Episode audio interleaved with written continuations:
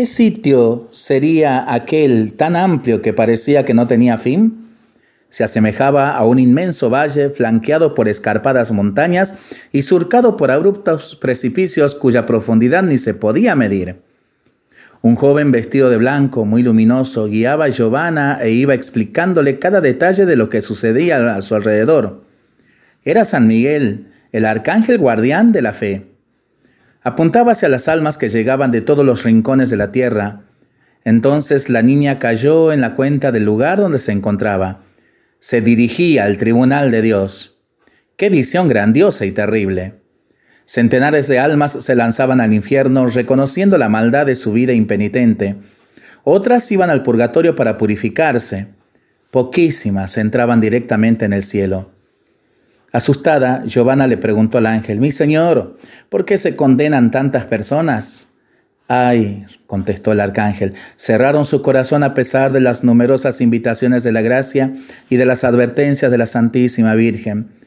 Hoy día son pocos los que cumplen los mandamientos, rezan y frecuentan dignamente los sacramentos.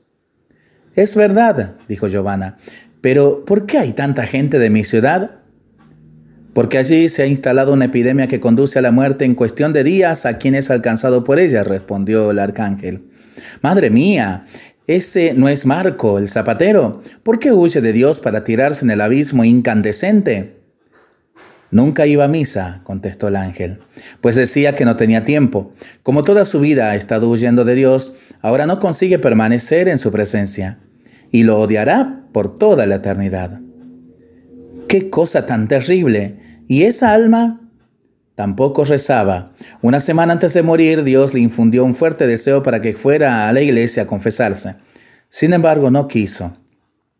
Señalando hacia otro lado, añadió, Aquella alma que estás viendo ir hacia el purgatorio llevó igualmente una vida de pecado, pero abrió su corazón a la gracia y se arrepintió a tiempo. Una buena confesión la salvó del fuego eterno. ¿Y las que van directamente al cielo hicieron algo para merecerlo?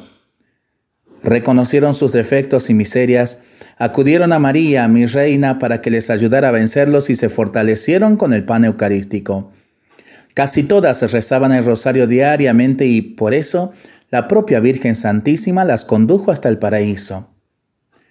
Cuán admirables son las almas virtuosas. ¿Y aquella que va hacia el purgatorio no es también de mi ciudad?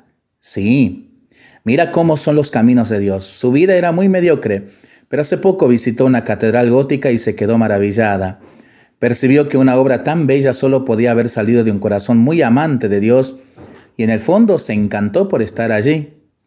Recibió tal gracia que hizo el firme propósito, consolidado por el sacramento de la reconciliación, de abandonar las vías de la tibieza. De ahí en adelante viviría con los ojos puestos únicamente en Dios, y lo cumplió. ¿Cómo la providencia se sirve de mil caminos para salvar a todos? decía Giovanna. Qué lástima que algunos no quieran beneficiarse de tanta misericordia. Giovanna notó que estaban subiendo y subiendo. Al acercarse al punto más alto donde la luz divina se intensificaba, San Miguel le dijo, prepárate, porque está llegando tu hora. Postrada a los pies de Jesucristo vio que iba a ser juzgada. Toda su vida pasó por su mente como un relámpago, llevándola a exclamar, Dios mío, cómo todo es serio. Un grito de súplica le brotó de lo hondo de su corazón. Madre de misericordia, sálvame.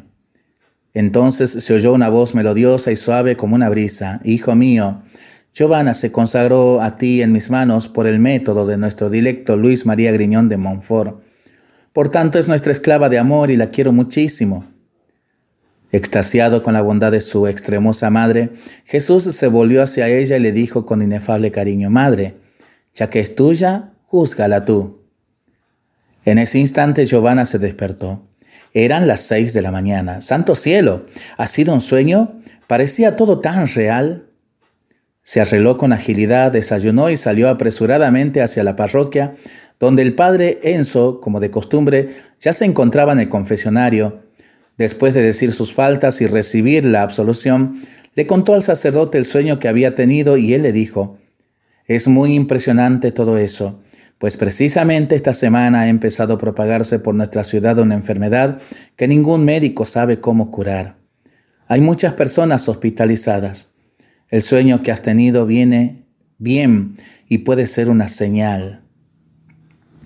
Cuando Giovanna se marchó, el buen sacerdote se arrodilló ante el sagrario y comenzó a pensar cómo preparar para la muerte a tanta gente, pues la epidemia se instalaría enseguida.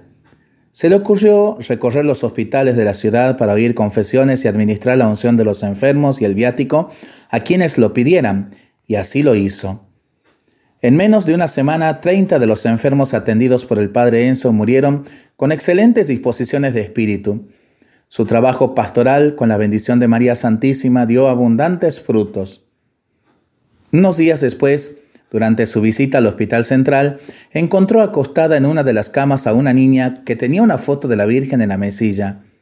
Al acercarse la reconoció. Giovanna, ¿también has contraído esa terrible enfermedad? Sí, padre, hace tres días que tengo el virus y sé muy bien que mi muerte está cerca. Por eso me gustaría confesar una vez más el sacerdote la atendió, le administró la unción y se quedó rezando el rosario a su lado. Le venía a la memoria el sueño que la pequeña le había contado, los consejos del arcángel San Miguel y la intervención de María Santísima en el momento crucial. De repente los ojos sufridos de la niña se iluminaron, se dirigieron confiados hacia lo alto y exclamó, Madre de misericordia, sálvame. Le parecía que estaba viendo a la reina de los ángeles delante suya y levantó los brazos como tratando de abrazarla, pero enseguida volvieron a caer. No obstante, antes de que el último soplo de vida abandonara su rostro angelical y su alma volara al cielo, el padre Enzo le escuchó susurrar, Qué clemente eres, qué buena, qué dulce y cuán amable es tu Hijo Jesús conmovedor relato de Juliana Galetti para pensarlo y para rezarlo en familia y entre amigos, ¿no? Mientras lo hacemos, pedimos al Señor su bendición.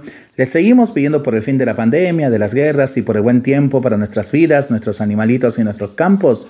Y nosotros, responsablemente, nos cuidamos y nos comprometemos a ser verdaderos instrumentos de paz. Que el Señor nos bendiga en el nombre del Padre, del Hijo y del Espíritu Santo. Amén.